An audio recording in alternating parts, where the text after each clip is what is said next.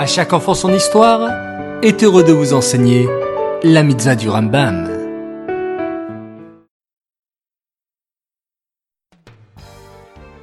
Bokertov les enfants, j'espère que vous allez bien et que vous avez passé une belle nuit.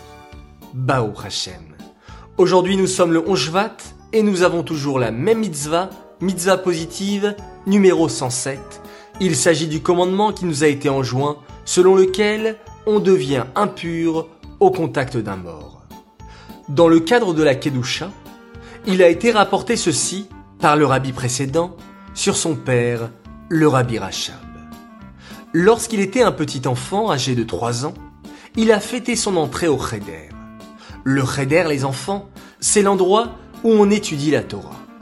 Son grand-père, le Tzemar Tzedek, lui a jeté des bonbons en lui disant que le Malach Michael, l'ange Michael, qui est dans le ciel, lui envoyait les bonbons. Lorsque le Rabbi Rachab a entendu cela, il a décidé de les garder précieusement, en se disant qu'ils étaient kadosh. À la veille de Pessah, son grand-père le Tzemar Tzedek l'a appelé et lui a demandé Où sont les bonbons? Le Rabbi Rachab répondit Je les ai gardés.